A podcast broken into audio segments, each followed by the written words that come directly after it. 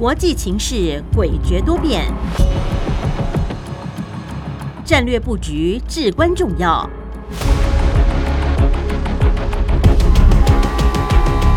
关心台海局势发展，请听汉声电台《国际战略风云录》。曾福生带您拓展国际视野，掌握先机。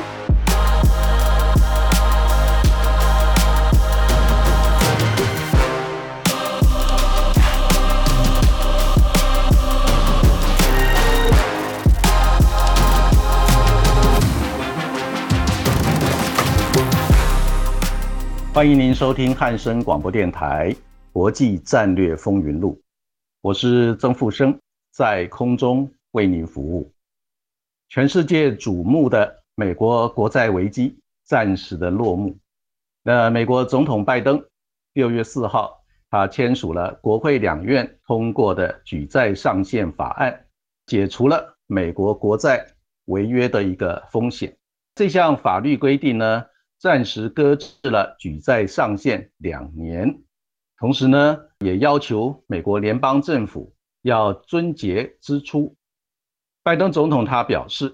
这是民主共和两党合作应对美国挑战的一个典范，并且赞扬国会众议院议长，也就是共和党籍的麦卡锡，他愿意秉持善意，共同的来完成一项艰难的任务。那如果美国朝野不愿意合作，共同来处理，那将会让美国整个社会脱轨，并造成全球性的一个经济和金融的灾难。不过呢，我们也注意到，美国联邦政府债务啊越来越多，那目前每年要付出的利息就超过八千七百亿美元，已经超过了美国的国防预算。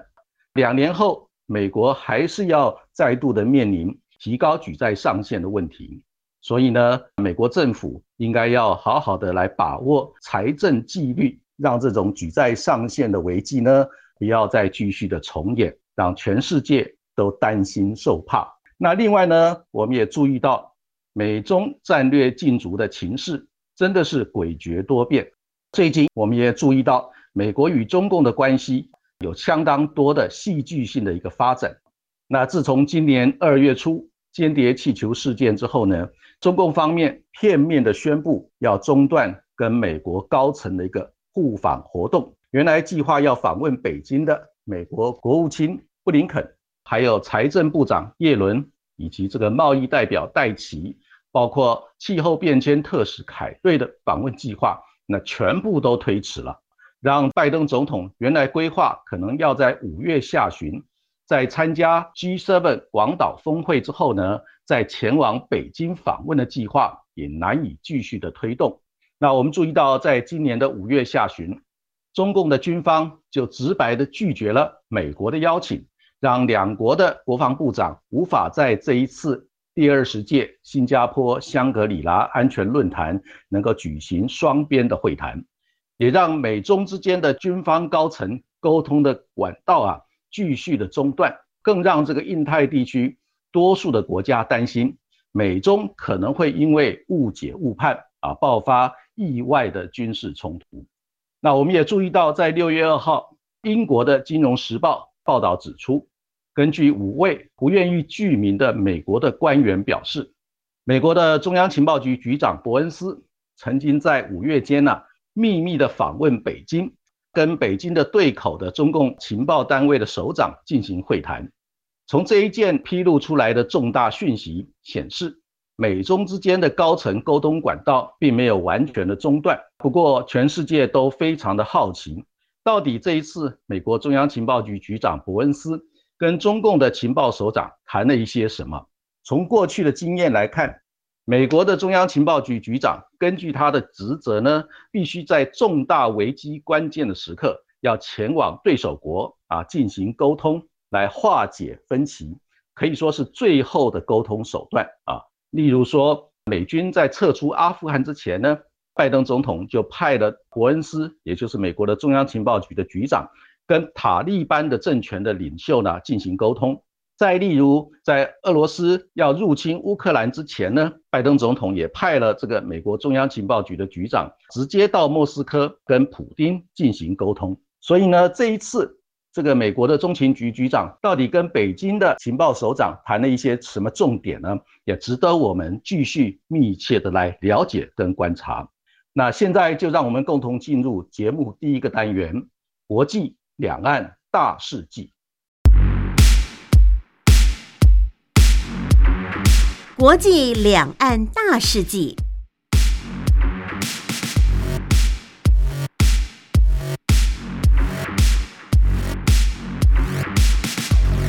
在本周国际两岸大事记的内容，首先，总统蔡英文表示，中华民国在高科技实力、智慧财产权保护上的成就，全球有目共睹。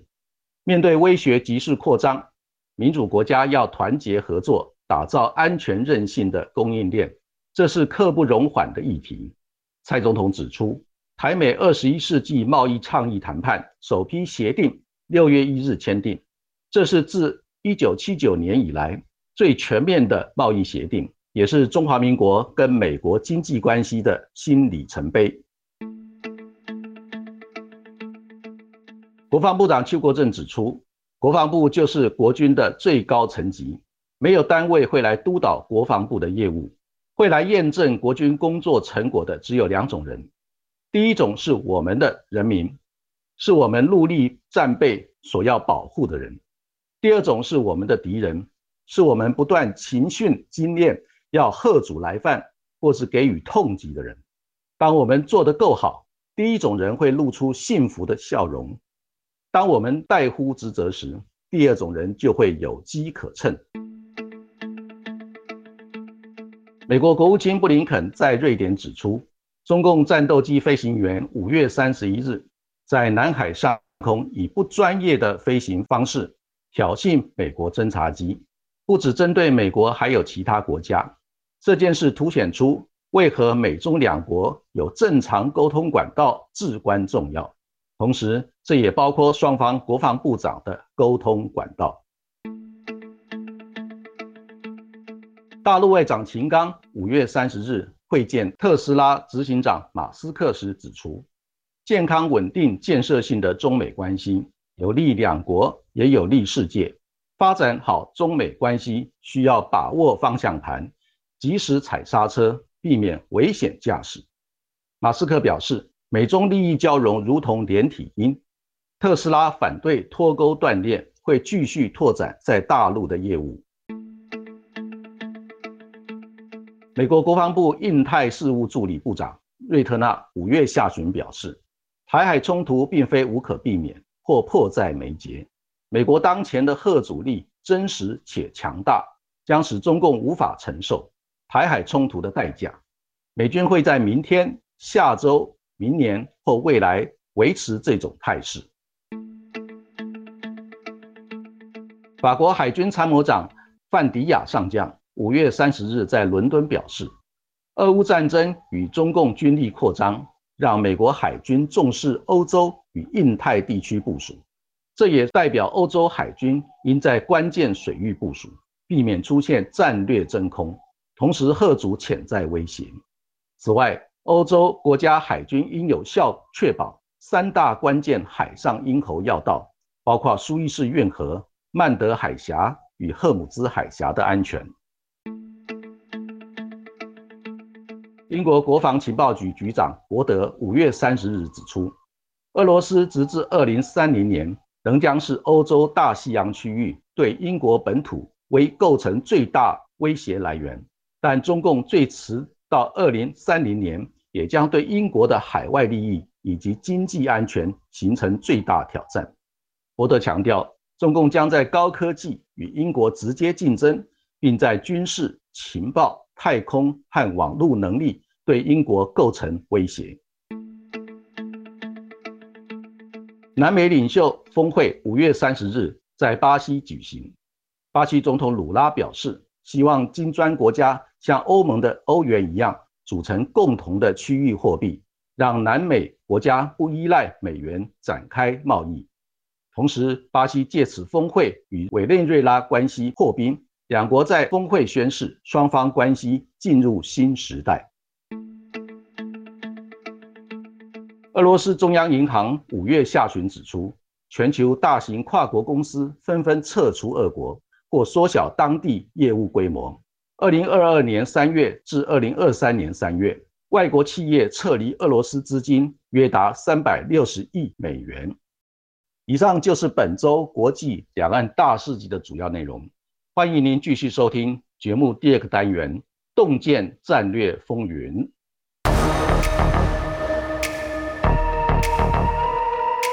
洞见战略风云，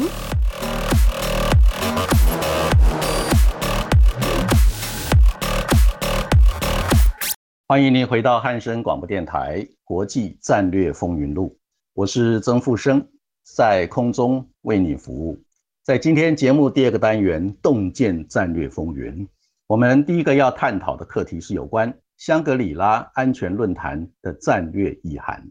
那我们注意到，在第二十届新加坡香格里拉安全论坛六月二日到四日啊，在新加坡的香格里拉酒店举行。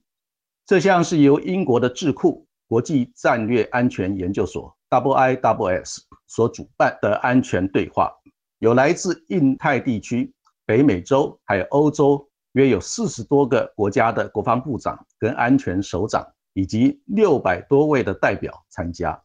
今年的重点包括在网络与科技竞争的安全意涵，同时也探讨亚太地区军力发展的挑战，以及如何来平衡稳定整个印太地区的发展。那其中最重要的一个探讨课题，这是希望能够发展出一个亚太地区安全合作的新模式。那在会中呢，有邀请澳洲的总理亚伯尼斯，还有美国的国防部长奥斯汀。还有中共的国防部长李尚福、日本的防卫大臣滨田敬一，以及新加坡的副总理黄循才等啊，发表专题的演讲。同时呢，啊，我们也注意到这一次多数印太国家的代表最关心的，就参加这个论坛，最关心的是会不会在场边呢有这个美国的国防部长跟中共的国防部长进行双边的会谈，或者是很意外的这个进行会谈。因为在这个论坛之前，中国大陆已经公开的拒绝美国的国防部长的邀请，在香格里拉安全论坛里面啊进行双边的对话。所以从这个角度来看呢，在这一次的会谈里面，双方之间并没有进行会谈，也让这个多数印太地区的国家开始担心，美中之间的军事高层沟通管道仍然是继续的中断。这样子的话呢，双方如果爆发，一些误解、误判，还有意外的军事冲突，可能很难进行化解，也让亚太地区多数的国家担心，如果美中之间在印太地区爆发军事冲突或相当严重的一个角力的话呢，多数的印太地区的国家也都会遭受到鱼池之殃啊。所以呢，在这个整整的三天的会期里面，那我们注意到。美中的两国的这个国防部长，只有在开幕的晚宴呢，双方同桌，而且有握手寒暄，但是呢，并没有进行实质的一个重要议题的交流。那所以呢，在这个状况之下呢，那很多的呃国家就开始担心，这种美中之间的战略竞争会不会越来越什么恶化？那不过呢，我们注意到啊，这一次美国的国防部长奥斯汀。他的一个公开的演说里面，他特别的强调几个重点。那第一个重点呢，就是这个美国在印太地区要能够发挥领导力啊。同时呢，美国特别强调不寻求冲突，但是呢，在面对压迫的时候也不会畏惧。同时，美国呢将会积极的强化在印太地区跟盟国友邦之间的合作关系。那这种合作关系的强化，不是要刻意的挑起冷战。也不是要刻意的来激化这个冲突的场面，所以呢，在这个状况之下呢，那奥斯汀这一次的演讲提出了美国印太战略最基本的一个核心思维。更重要的是，奥斯汀在他的演讲里面也还是积极的强调，他呼吁呢，中国大陆方面能够跟美国之间恢复军方高层的一个对话沟通管道。他认为说，双方之间的对话沟通越多的话呢，发生冲突的这个几率也会越小，所以从这个角度来看，那美国方面呢，很积极的希望跟中国大陆之间能够继续的恢复一个激烈竞争，但是能够设置护栏，避免冲突的一个结构。另外呢，在这一次奥斯汀的演讲里面，他也特别强调，美国会坚定的维护现状，那反对任何一方片面的改变现状。同时，他也指出，台海冲突并没有迫在眉睫，也不是无可避免。那虽然说习近平已经要求中共解放军在二零二七年以前要准备好应对台海的冲突，但是这个奥斯汀特别的指出，这并不代表啊这个习近平已经决定要这么做。所以从这个角度来看，那美国方面啊也是希望台海地区也好，整个印太地区也好，美中之间的一个战略竞逐要能够降温。而不是继续的剑拔弩张。那我们也另外注意到，中共的国防部长李尚福也在这一次的香格里拉论坛里面发表了专题的演讲。在他的演讲里面，他特别的强调，希望呢美中之间应该要相互尊重、和平共处、合作共赢。他特也指出，世界够大，容得下中美两个大国，而且呢，他也强调美中之间合则两利，斗必俱伤。所以从这个李尚福的演讲里面呢，我们也发现呢，大陆方面也希望能够跟美国之间恢复一个健康竞合的关系啊，保持对话。不过呢，李尚福呢，他也特别的指出，希望呢，美国方面不要说一套做一套。所以这个提醒呢，也值得美国方面深思熟虑。更重要的是，那李尚福这一次针对于台海的议题呢，那他还是照本宣科，提出中国大陆长期的以来的基本的立场。那个做法呢，当然我们也注意到，从中共军方的一个角度来看的话，他们对于处理台湾问题啊，他们的基本的立场啊是没有改变的。同时呢，李尚福他特别表示，大陆方面愿意以最大的诚意啊，尽最大的努力来争取和平统一。但绝不承诺放弃使用武力，所以从这一点来看的话，中国大陆对台政策里面文攻武赫、软硬兼施的一个结构呢，仍然没有改变。但是呢，我们也注意到啊，大陆方面啊，必须要特别的重视台湾人民的一个感受，所以呢，继续的对台文攻武赫、软硬兼施，只会让两岸人民的心理距离越走越远。那这一点呢，也值得中共军方深思熟虑。所以呢，在这一次的香格里拉安全论坛里面，我们整理出来有几个重要的一个战略意涵。第一个呢，就是从香格里拉安全论坛的对话里面啊，各个国家发表的言论，包括亚伯尼斯，还有新加坡的副总理黄循财，他们都强调不希望在美国跟中国大陆之间选边站。也不愿意看到美中之间的新冷战。他们呼吁美中两个大国要有大国的样子，应该要顾全大局，让印太地区继续的恢复一个健康的一个经济发展跟和平稳定的一个环境。所以呢，这一次香格里拉安全论坛，各方的国防首长讲了很多重要的一个观点跟政策的一个内涵。那所以显示出来的一个战略意涵，第一个就是。在美国，现在他积极的推动激烈竞争、设置护栏、避免冲突的一个结构呢，它会在 G7 广岛峰会领袖公报的基础上，对中共既合作又竞争，但是呢，竞争面将会大于合作面。那美国意图透过这种沟通交流来了解中国大陆的一个思维跟做法，进而能够测定新一轮的。天下为中，敲打中国的一个布局。那美国最终的战略目标呢，就是要胜过中共，来展现民主体制还是比专制体制更优秀。这一个是这一次从香格里拉安全对话各方的发言的精华里面整理出来的第一个战略意涵。那第二个战略意涵就是中共已经洞悉了美国的战略意图，所以中共方面表示，美中两个大国。要有大国的样子，应该要相互尊重、和平共处、合作共赢，保持必要的沟通。但是呢，他们也呼吁美国方面不能够说一套做一套，没有任何的诚意。那这一点呢，可以展现出中共在对美政策的一个重要的思维，值得我们重视。第三点呢，就是美国对中共宣称要发展建设性的稳定关系，经济不脱钩，但是要去风险化，要发展供应链多元化。同时呢，美国也强调要继续的管制高科技出口到中国大陆，避免中共方面呢把这些高科技转化成为军事科技来破坏美国跟相关盟国友邦的安全。所以从这个角度来看呢，那美国对于中共方面继续的在科技战这个领域呢，只会越打越凶，越打越猛。那这一点呢，也值得我们特别的重视。那第四个战略意涵，就是在这一次的开会期间呢，美中两国的国防部长并没有进行会谈，但是呢，我们也注意到《金融时报》披露出，美国的中央情报局的局长伯恩斯在五月呢曾经密访北京。那密访北京谈的主要的内容有哪些呢？也值得我们特别的关注。那从这一次香格里拉安全对话，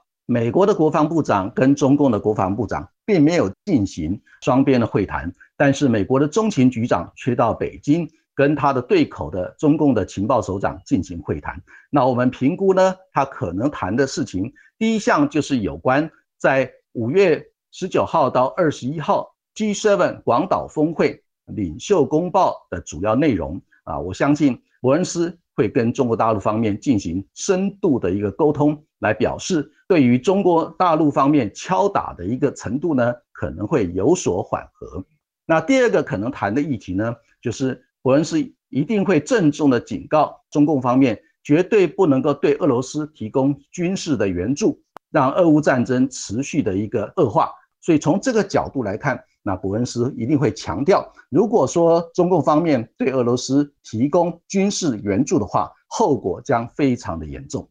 那第三个可能沟通的议题，就是美国方面一定向中共方面强调，中华民国台湾这边呢，对于维持台海稳定现状的承诺呢，不会改变。所以从这个角度来看的话呢，这也是美中这个情报首长进行沟通很重要的一个意义。那至于说啊，是个双边之间，另外啊，我们也注意到，那整体来看呢，这一次美中两个大国。在香格里拉安全对话的一个发展，双方既有合作，也有竞争，互相喊话，但是呢，双方之间都有降温的一个迹象，也就是继续的维持一个啊避免冲突的一个结构。所以整体来看，那我们评估在香格里拉安全对话之后，美中关系的发展对整个印太地区安全的一个影响，基本上有三个评估的要点。那第一个就是。美中竞争长期化与结构化，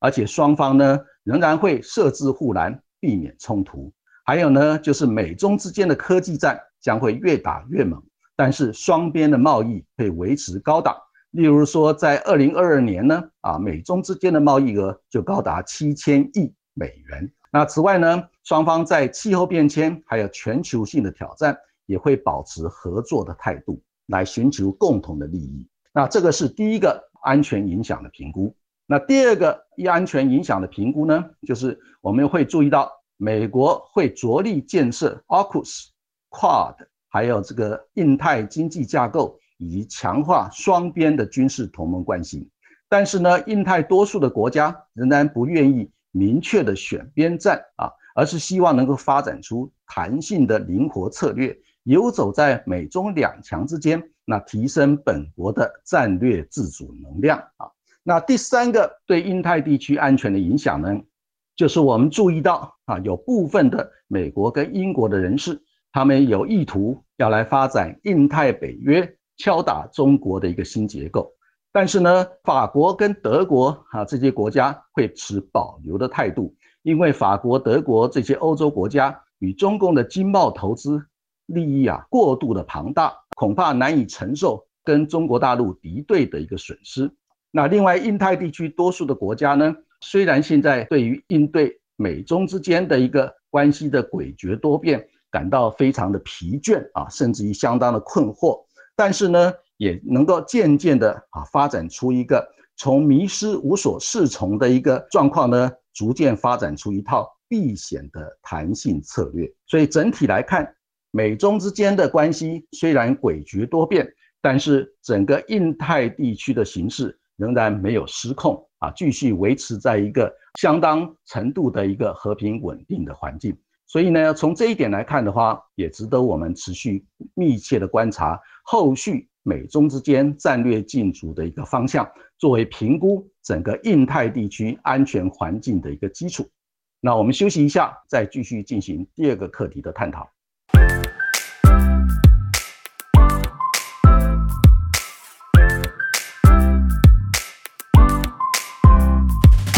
欢迎您回到汉声广播电台。国际战略风云录，我是曾富生，在空中为您服务。在今天洞见战略风云的单元，我们第二个要探讨的课题是有关美国发展整合核组军力的新动向。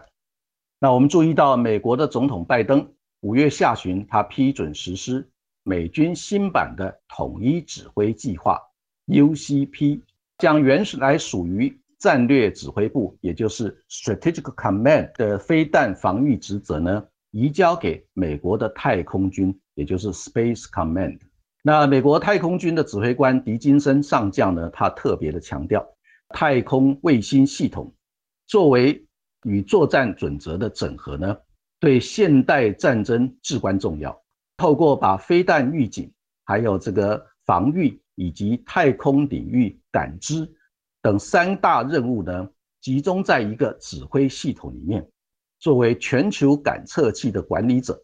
美国太空军指挥部可以更有效的来整合感测器的数据，还有快速的探测、分类、跟踪以及传递资讯，那确保各个战区可以打击任何的威胁。整体来看呢，那美军的统一指挥计划呢，这项重大的改变。凸显出美国国防部他在推动整合贺组的一个战略，已经迈入一个新的里程碑。那美国国防部长奥斯汀，他曾经在给美国全美军的一个备忘录里面，他特别的指出，中共是美国首要的持续性的挑战，那对美国与印太盟邦与伙伴造成巨大的一个威胁。因此呢，那五角大厦。将在核武核组、还有太空、网络以及海军、陆军、空军等领域，来巩固、强化核组能量，应对中共的扩张。那我们注意到，在二零二二年十月二十七日，美国国防部他发布的国防战略报告，他特别的提出整合核组，英文叫做 Integrated Deterrence 的一个新概念。这个概念呢，它是运用在支援俄乌战争，以及在北约还有印太盟国友邦的联合军事演习，已经开始呢普遍的使用这个整合性核组的一个概念。那奥斯汀他特别的表示，整合核组也就是 Integrated Deterrence，作为美国的国防战略的核心概念，已经在美军全面的展开落实。在国内整合资源，在国外联合盟友伙伴，来打造一个平战结合、军民融合，还有核常融合，也就是核子武器跟常备武器的一个融合，以及攻防一体的战争力量与新的作战概念。那这项整合贺组呢，它特别强调要将高科技、新作战概念和各军种的能量。能够整合在太空卫星、网络连接、指挥、管制、通讯、情报、监视、侦查的一个结构里面，才能够形成一个可靠、灵活而且能够共享的一个强大核组能力。所以从这个角度来看，那美国已经发开始透过这个整合核组，然后运用太空卫星还有网络通讯。以及整个全球性的一个直管通勤的一个大的一个结构呢，来发挥美国强大的核主能力。那所以我们注意到，现阶段呢，美国它已经加速的来推动有关新链跟新盾军事化的一个新结构。那我们也注意到呢，美国政府在最近呢，已经跟这个发展新链跟新盾卫星网络通讯能力的啊，SpaceX，也就是马斯克的一个公司呢，SpaceX 进行深度的一个合作，甚至于签下合约啊啊，跟美这个也就是美国国防部啊，跟这个 SpaceX 签下了合约，要来支援啊这个星链跟星盾的一个能量，来强化乌克兰。在对抗俄罗斯侵略的一个行动。那我们注意到呢，那星链跟星盾的一个发展啊，我们要了解它一个重要的内涵。首先是在二零一五年的时候呢，美国的 SpaceX 公司呢，它就推出的星链计划啊，它准备把这个地球的低轨卫星建构成一个卫星通讯的一个体系。那现在这个体系的建构呢，分成两个阶段的建设。那预计要发射四点二万枚的啊这个低轨道的卫星，现在呢，SpaceX 已经在地球的低轨道呢拥有将近四千枚的低轨卫星，构成一个星链的卫星网通系统。那这个星链的卫星网通系统呢，主要是提供全球范围内全天候低时延的高速网络通讯的服务。成为替代海底电缆的一个网络通讯服务的新选项啊。那我们也注意到，在二零二零年的十月，那 SpaceX 公司呢，它获得了美国国防部的合约，要用来开发军用版的星链卫星网络通讯体系。那到了二零二二年十二月，也就是俄乌战争进入将近十个月左右的时间呢，那美国的联邦通讯委员会呢，有条件的批准。SpaceX 公司呢，来部署营运第二期的星链申请，让星链计划呢正式的迈入星盾计划的新阶段。那为什么要从星链计划要发展到星盾计划呢？那这里面都特别强调，因为星链计划呢，它主要的卫星网络通讯体系啊，是要服务这个消费者和商业的机构，而第二阶段呢，由美国国防部。跟 SpaceX 公司签合约来共同发展的这个星盾计划呢，仅仅只可以服务美国政府还有相关的情报机构啊，为他们提供卫星网络通讯的服务。同时，它也开放给国际的盟国来签署合作计划。所以目前呢，SpaceX 公司它推出的星盾计划，主要是以维护国家安全作为重点。那运用星链的卫星体系啊，为美国啊国防部还有情报机构来提供新的数据和加密的传输、战场影像还有这个讯号感知的一个服务。那同时也为太空军事化提供新作战概念的一个基础设施。所以从这个角度来看，那美国在发展整个太空卫星通讯体系所连接成的一个。只管通勤兼侦的一个系统架构，来强化整个整合贺组的一个军事能量，已经慢慢迈入一个成熟的一个阶段。那我们注意到，美军现在呢，它评估在新的科技条件下的一个新的一个形态呢，它积极的发展这种陆海空天电网的一个联合全领域的一个作战空间。同时呢，它也发展积极的多样化的一个建设，让美军呢能够在全世界各个的角落啊，都透过太空网络通讯系统连接的这种直管通勤兼侦的一个架构，来强化这个联合全领域作战的一个体系。那这项军事能量呢，将会成为美军在全世界发挥战力的一个倍增器。那美国的太空军的指挥官狄金森上将，他特别的强调，未来美军太空作战指挥部、网络作战指挥部，还有陆军航天跟飞弹防御指挥部等，将会加强的融合太空能力、网络能力，还有特种作战的能力，来建构针对战略竞争者三位一体的一个核主能量啊。那在五月下旬。美国空军部长肯达尔啊，在华府表示，那自从间谍气球事件爆发以后，那中共对美国所构成的威胁已经凸显出来，但是还不是最重要的部分。那美国真正要关注的是，中共在太空的一个举动。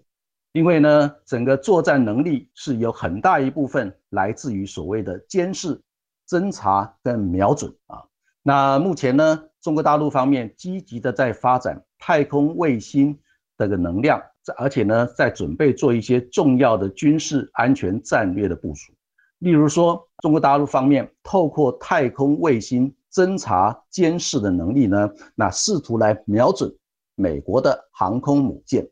以及呢，来瞄准追踪美国的机动部队的活动状态，甚至于包括各种类型的地面部队的部署跟移动啊。从这个角度来看，因为中国大陆方面它所发展出来这种太空卫星的监察体系呢，也是迈入一个逐渐成熟的一个阶段啊。所以从这个角度来看，太空最近短短的几年已经发生了根本性的变化啊。那其中最具有挑战性的威胁啊，就是中国大陆方面就太空领域方面将太空军事化的一个新的结构啊。那现在美国方面呢，也积极的发展整合贺组的一个新的军力动向，并且要为应对中国大陆发展太空卫星的一个新的威胁。那这个后续的发展呢，也值得我们持续密切的观察。以上就是本周。汉声广播电台国际战略风云录的主要内容，谢谢您的收听，我们下个礼拜空中再见。